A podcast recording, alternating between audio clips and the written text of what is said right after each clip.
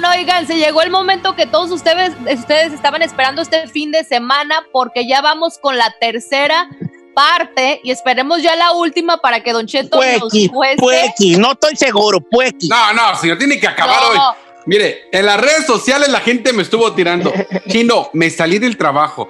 Chino, haré esto. Chino, me ¿Ya los escondí. perdí, muchachos? Y para que usted saliera como que no acaba, dice, hasta me regañaron en el jale.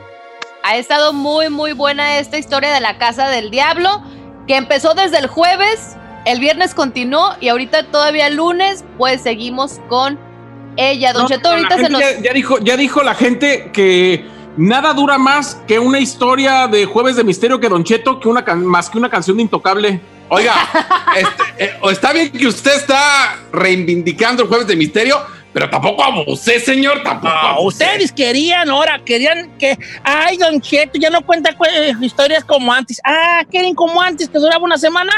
Ándenle pues. que A se ver, dígame, dígame algo más largo que las historias de Don Cheto. Por eso dicen los, los, sabios, be careful, guachuquichur. ¿Ah? What you Be wish. careful, guachuquichur. No, what, Cuidado con lo que what- deseas. what you wish for. Ok, con lo que deseas. Ahora sí, chavalos, agárrense porque voy a acabar de contarles una parte más de la historia espeluznante.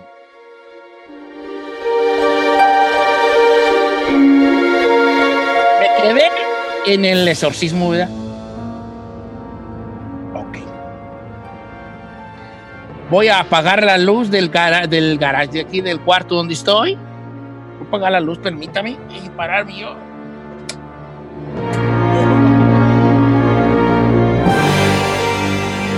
Voy a contar, ahora sí, el desenlace de la historia.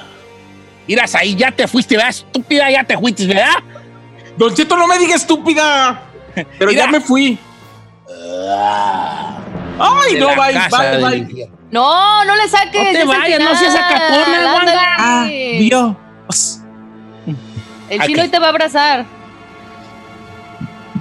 me quedé, bueno, los que acaban de sintonizar el programa, el día jueves, sí, jueves, el jueves les, les empecé a contar una historia de la casa, de la casa del diablo, una, una- casa que luego ya mucha gente se dio a la, tarea de ah, buscar, buscar la, casa y hay muchos lugares en YouTube donde hay tours de la casa y todo el jale. Mucha gente ha encontrado incluso la historia que yo les estoy relatando, que está eh, que está escrita también, esta, esta, esta, esta, leyenda que le estoy contando yo. Y esta leyenda trata de estos amigos que van a la casa, tres, tres mujeres y dos hombres, van a la casa del diablo a pistear, a cotorrear en una tarde cualquiera, una tarde, noche. Mientras ellos están en esta casa eh, jugando a la botella, pues tú sabes, juegos de chavalos, muchachos de 20, 22 años, van viendo que una sombra entra a este piso, este piso que tiene tres pisos la casa, uno de ellos es como si hubiese sido hecho para un restaurante con una barra y un cuarto y todo, todo abierto, un espacio abierto, van viendo que hay una sombra, una sombra que entra, una sombra más oscura que la noche. Esta sombra se dirige a un cuarto detrás de la barra, que, donde hay una escalera de caracol que baja hacia un sótano, un sótano donde dicen que ahí está el misterio de la casa donde las leyendas de la gente de Boca de Río Veracruz decían que si tú podrías bajar hasta el sótano, te podías encontrar con el mismísimo demonio. Cuando, cuando pasan ocho minutos aproximadamente y que, ellos están tirados de panza pensando que había entrado algún borracho o algún marihuanillo ahí a la casa, eh, se dan cuenta que ya no hay peligro y se levantan, pero una chica, una chica, una, una de las muchachas que estaba ahí, Evelia, eh, ella se queda boca abajo y empieza a reírse, a reírse. Vámonos, Evelia, le empiezan a decir sus amigos. Ella empieza a pasar de la risa, del llanto, al- de la risa al llanto y del llanto a la risa y empieza a decir con una voz que ya no era la de esta muchacha de 20 años. Me buscaban. Aquí estoy.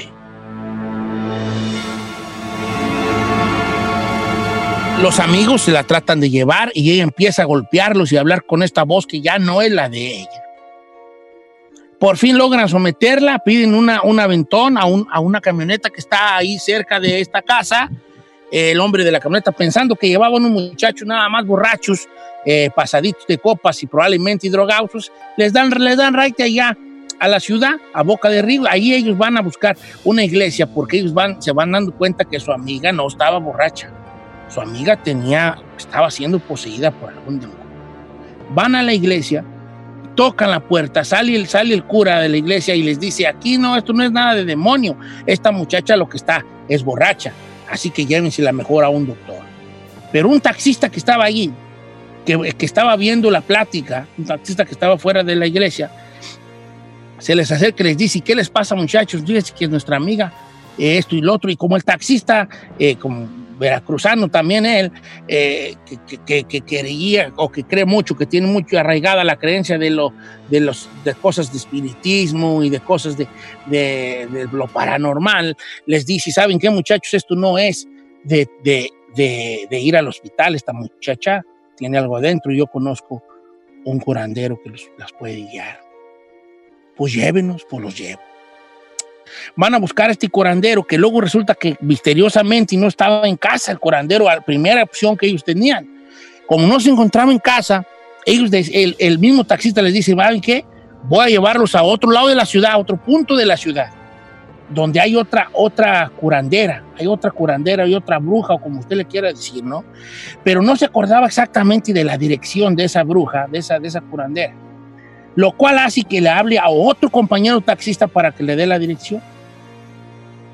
El misterio de los taxistas empieza aquí, porque cuando el otro taxista llega al punto para decirle dónde estaba la, curandera que buscaban, empieza a, platicar con, entre taxistas y el taxista nuevo, un hombre ya viejo, ya entrado de edad, se acerca a la muchacha y le dice, ya déjate de jaladas, morra, lo que andas es bien cruzada y le empieza a dar como unas pequeñas cachetaditas para que despierte. Déjate de jaladas si no estés de payasa, les dice el taxista.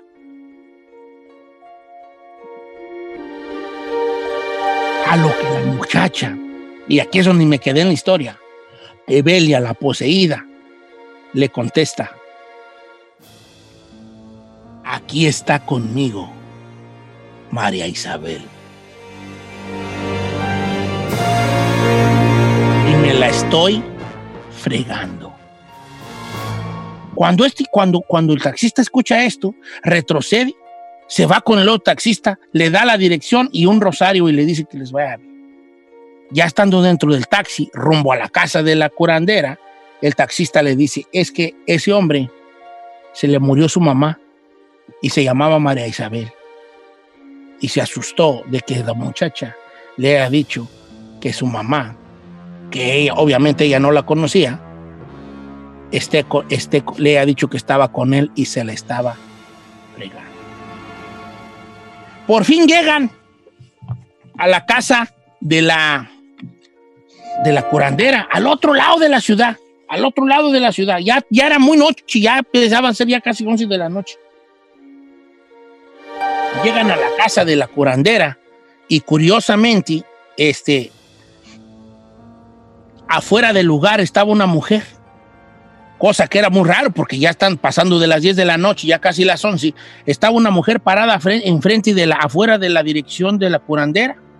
Y cuando ellos se bajan del taxi, esta mujer misteriosa les dice, bienvenidos muchachos, los estaba esperando. ¿Usted la curandera? No, yo soy la clarividente, la guía.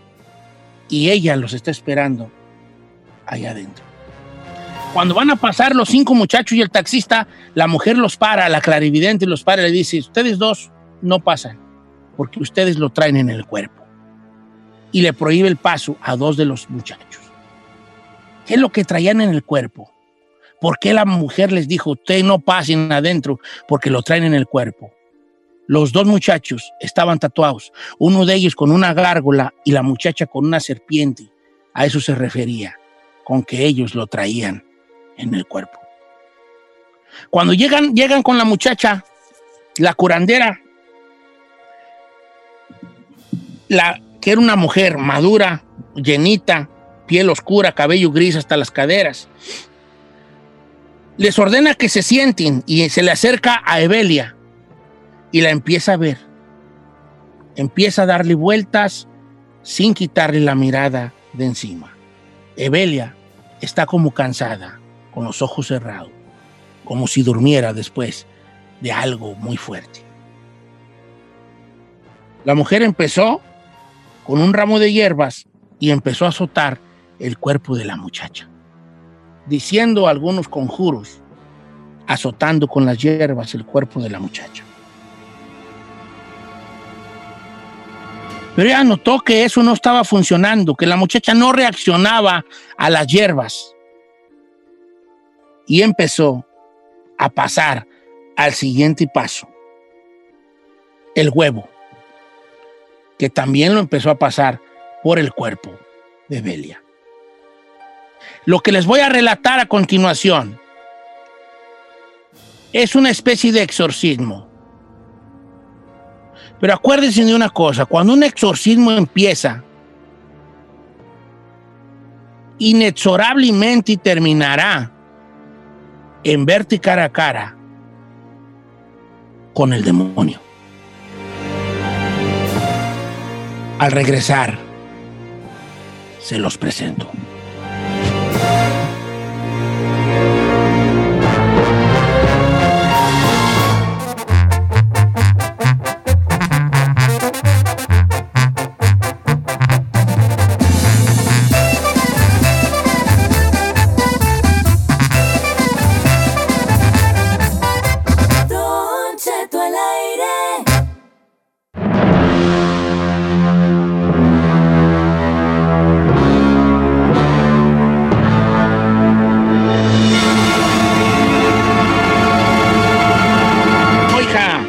Tengas miedo. Abrázame, Don Cheto. Ah, ¿qué hijitis? Ahora sí lo agarro aquí indefenso y bolas.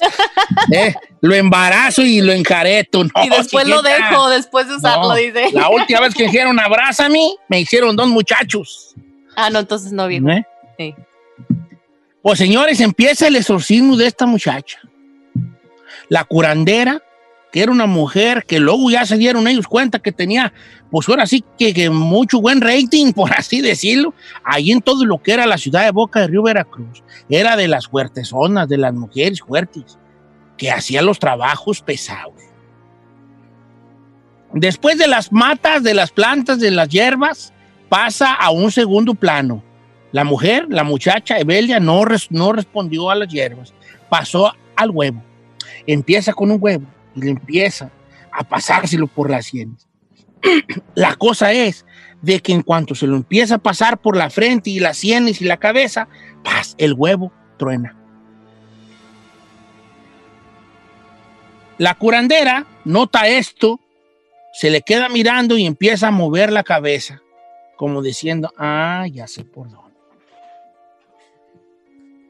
Agarra inmediatamente después del huevo un limón y unas tijeras.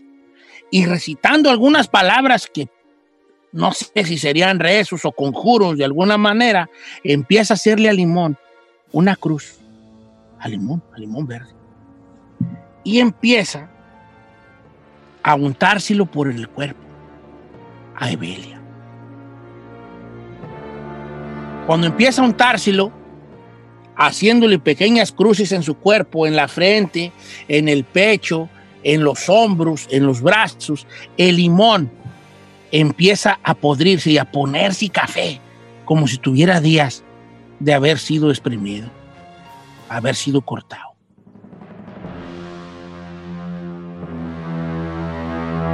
Para esto, ya cuando el limón, ella empezó a sacudirse fuerte, a sacudir su cuerpecito, pues fuerte, y empezar a quererse parar del lugar donde la tenían sentada.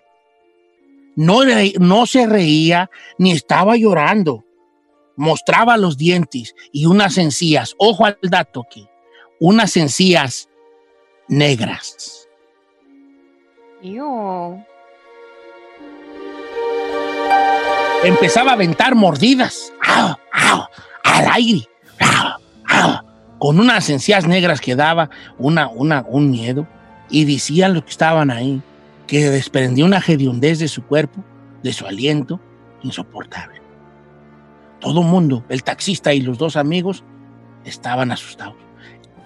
La única que parecía no inmutarse con ella era la curandera. Como que si ella ya se hubiera enfrentado a eso muchas veces. después de que le pasó el limón y que ella empezó a aventar las, la- la- las, las mordidas, las mordisqueadas al viento, empieza a hablar con esa voz que no era la de la chica y empieza a decir, me estás buscando, aquí estoy. Ya se estaba dirigiendo la mirada de, la, de Evelia hacia la curandera y la empezó a mirar, le empezó a sostener la vista. Me estás buscando, aquí estoy, le dijo la muchacha. La curandera agarró un- un- una botella de agua con agua bendita y empezó a bañarla. Empezó a bañarla. Empezó a bañarla, pero no crea que nomás le aventaba así como regándola. No, oiga, le aventaba los chorros así como si fuera a aventarle un pedradón. Así empezaba a decir, sale espíritu impuro en nombre de Jesucristo, en nombre de su bautizo, en nombre de su crucifixión, en nombre de su resurrección. Empieza a aventarle el agua bendita y entonces las curanderas eran las palabras que salían de su boca y se empezaban a oír unos gruñidos, unos aullidos de parte de la muchacha, de la chica. Y empezó a gritar. ¡Ella me fue a buscar! Así gritaba la muchacha. Ella me fue a buscar. Esta perra es mía. Ay, chica Ferrer, estás bien asustada, mensa, ¿eh? Nomás pela los ojos la En ese Ferrari. momento, cuando ella dijo, ella me fue a buscar, esta perra es mía, las llamas de las velas que estaban en casa empezaron a chisporrotear. Hasta algunas a cambiar de color. Fue cuando, fue cuando la curandera se dio cuenta que estaba ante un ente de los más poderosos que había.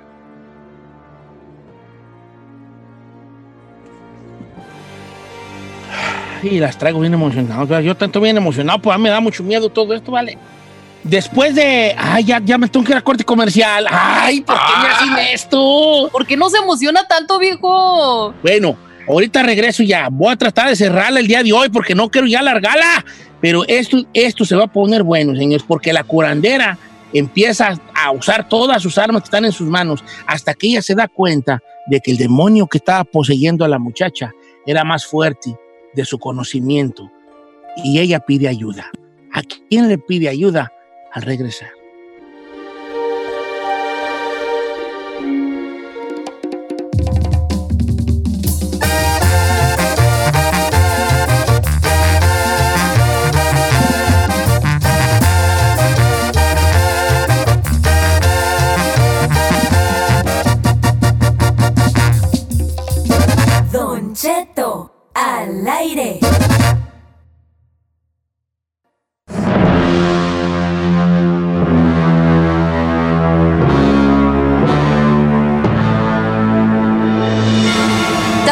Regreso en Don Cheto al aire y continuamos con esta historia de Jueves de Misterio. Larga El día que la de hoy, supuestamente ya la termina Don Cheto, no Eh, sé. más, larga, más- más larga que la, que la cuarentena del COVID.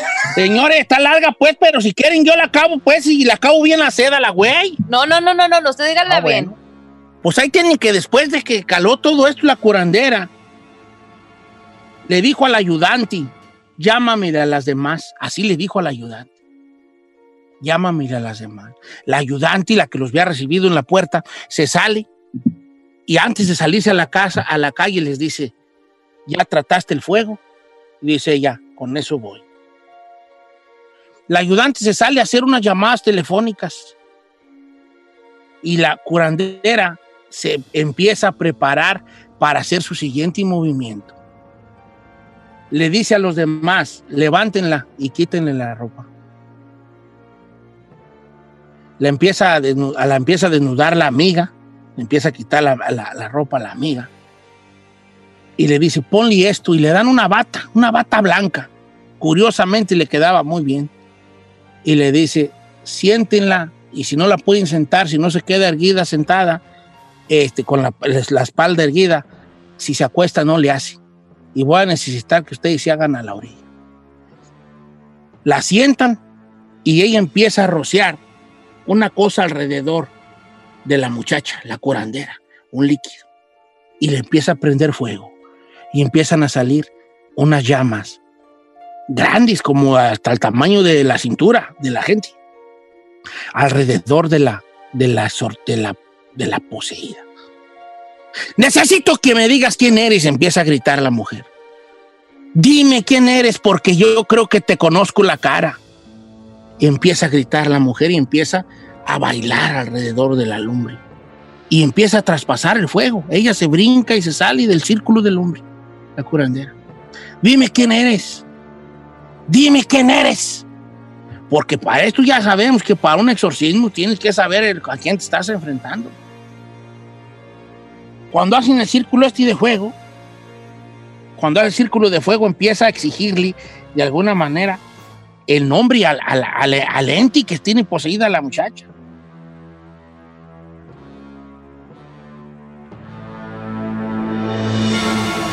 Empieza a recitar algunos conjuros en español, en latín y en otras lenguas que no, no, no pudieron eh, este, los presentes saber qué estaba diciendo. Y empieza a apagar con una manta el fuego alrededor. Mira a los presentes y le dice, no puedo con él, es muy fuerte, necesito ayuda.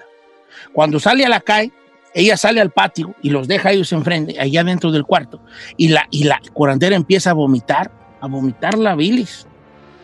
Y le dice a la otra que está afuera, ya, ya vienen, ya, ya vienen, y llegan otras dos mujeres. Cuando está ahí afuera, le dice a los muchachos que quedaron afuera, muchachos, necesito ayuda, porque me acaba de decir que a las 4 de la mañana con 12 minutos se la va a llevar. No más. Llegaron las otras dos mujeres como en unos 15 minutos y le dijeron, ya probaste esto y el huevo y el de todo, yo le fuego ya. Y le dice una de las que llegó, pues no, no va a quedar otra más que llamarle a que nos, para que nos ayude. La curandera le dice, me debe un favor, le voy a llamar. Aquí sucede una cosa muy curiosa lo que les voy a relatar, señores. Dentro, dentro del cuarto donde ella hacía los, sus trabajos, había una foto de un hombre con pinta de europeo con pinta de europeo. Una foto muy, muy vieja, probablemente de principios de siglo, quién sabe. Y esa, en esa foto había un hombre con, con, con un traje y con una patilla muy prominente, como se usaba en esos tiempos. Entonces, en este cuarto esa foto llamaba la atención porque no era de ningún santo, ni ninguna imagen de ninguna santería afrocubana, nada, era, era una foto de una persona, como esas fotos que vemos de los presidentes antiguos allí de México. Cuando ella la empiezan a preparar entre la guía y las otras señoras que llegaron, la empiezan a preparar, porque los presentes nada más escuchaban que ella iba a pedirle un favor a alguien. Empiezan a prepararla, la empiezan a rociar de algún líquido, le ponen en la frente, en la cara, le ponen una bata especial, le empiezan a pasar unas hierbas también a ella, le empiezan a soplar unos polvos a ella, y de repente, parada en el centro, la curandera empieza a temblar y cae al suelo, como desmayada.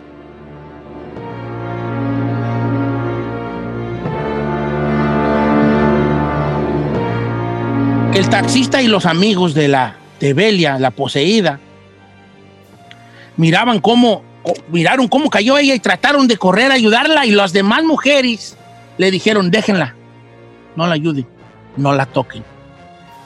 Ella se va a levantar cuando él quiera.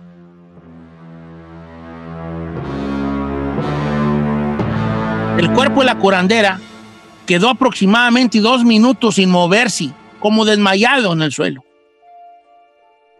Y de repente se levanta, casi, casi de un brinco, se levanta como en las películas.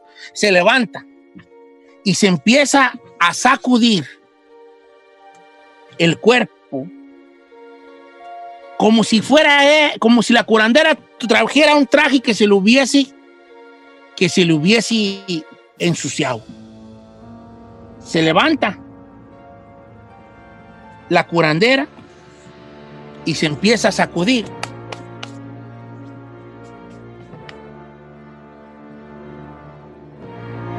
El, la vestidura y empieza a mirar a los presentes y empieza a decir con una voz que no es la de la curandera. Buenas noches. Un buenas noches que no sonaba a un español perfecto. Soñaba, sonaba como a un, como a un francés hablando español. Buenas noches. Mi nombre es Jan Gardec. Vengo a ayudar a esta hermanita. Así dice la curandera con otra voz. Empieza a verla, la curandera, pero con este espíritu dentro de ella, de nombre Jan Gardé. Y empieza a mover la cabeza y a sonreír y dice, sí, ya sé quién eres. Yo ya me he batido contigo en otras veces, dice la curandera. Voy a necesitar, y le toca la cabeza, que me dejes en paz a esta hermanita. Le seguía llamando hermanita.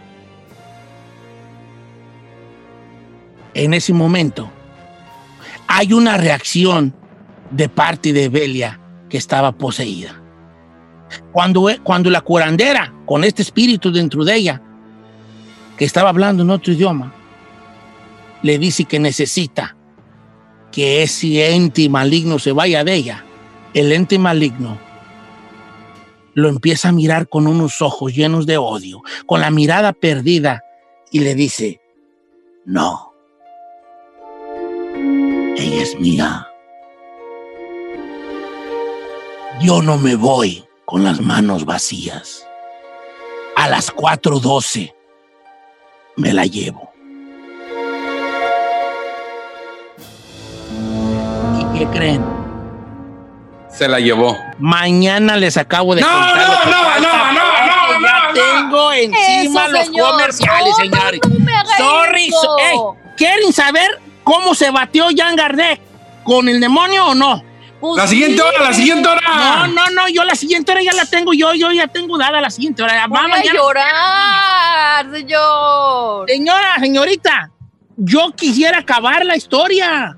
Si quieren les digo, bueno, y luego le sacó el diablo y ya. Si quieren No, que les no, diga no, eso, no, se no, los no, digo. No, queremos los detalles, obviamente. Se van a perder de la, de la batalla entre el espíritu de Jan Gardec que se le metió a la curandera cuando se enfrentó al demonio. Quisieran saber qué demonio era y por qué era tan poderoso quieren saber lo que pidió el demonio a cambio de dejarla a ella sola. Sí. Pues mañana espérense, yo así trabajo, ni modo, ni modo, ya, ya, ya, ni modo.